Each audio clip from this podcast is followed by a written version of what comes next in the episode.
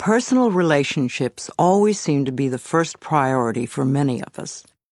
Perhaps you are always searching for love.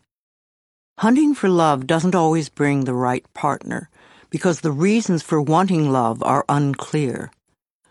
We think, oh, if I only had someone who loved me, my life would be so much better.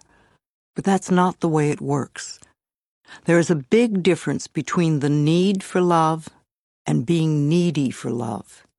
When you are needy for love, it simply means that you are missing love and approval from the most important person you know, yourself.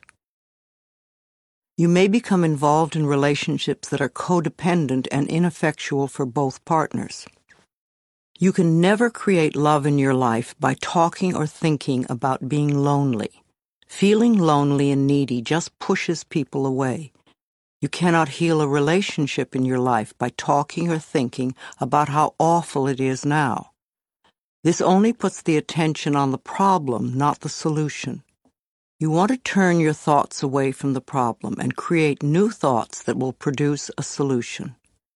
Arguing for your limitations is just resistance, and resistance is only a delay tactic. It's another way of saying, I'm not good enough to have what I'm asking for. The first relationship to improve is the one you have with yourself. When you are happy with yourself, then all your other relationships improve too. A happy person is very attractive to others. If you are looking for more love, then you need to love yourself more. This means no criticism, no complaining, no blaming, no whining, and no choosing to feel lonely. It means being very content with yourself in the present moment and choosing to think thoughts that make you feel good now. There is no one way to experience love, for we all experience love in different ways. For some of us to really experience love, we need to feel love through being hugged and touched. For others to really feel loved, we need to hear the words, I love you. For others, we need to see a demonstration of love, like a gift of flowers. Our preferred way of experiencing love is often the way we feel most comfortable demonstrating love. I suggest that you work on loving yourself non-stop. Demonstrate to yourself the growing love that you have for yourself. Treat yourself to romance and love. Show yourself how special you are. Pamper yourself. Buy yourself flowers. Surround yourself with colors, textures, and scents that please you.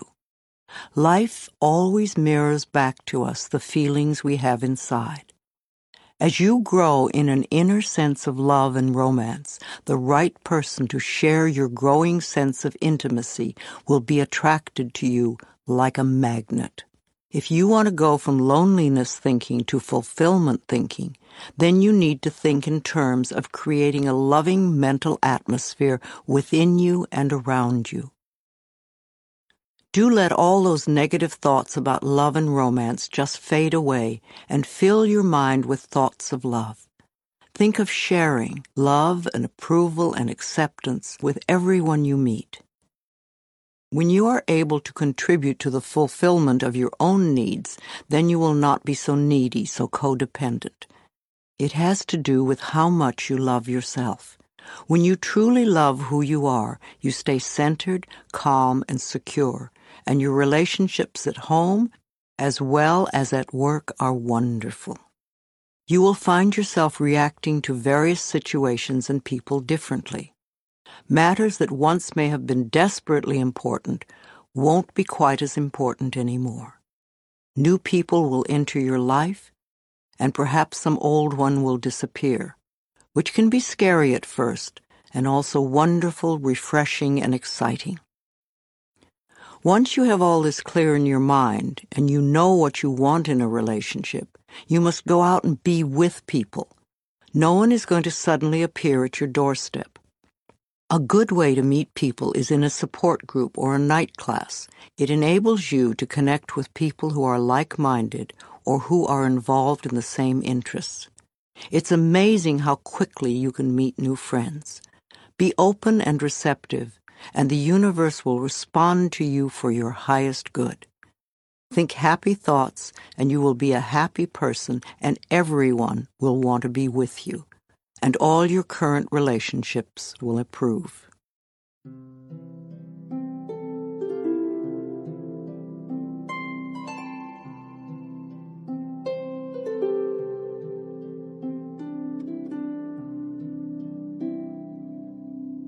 Positive affirmations for love. I will allow these affirmations to fill my consciousness, knowing they will become true for me, and I will practice them often and with joy. From time to time, I ask those I love, how can I love you more? I choose to see clearly with eyes of love. I love what I see. I draw love and romance into my life, and I accept it now. Love is around every corner, and joy fills my entire world. I rejoice in the love I encounter every day. I am comfortable looking in the mirror saying, I love you, I really, really love you.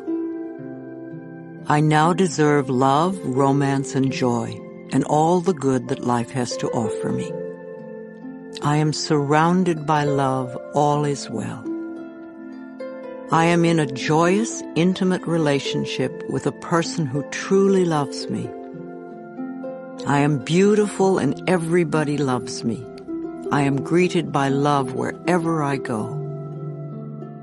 I attract only healthy relationships. I am always treated well. I am very thankful for all the love in my life. I find it everywhere.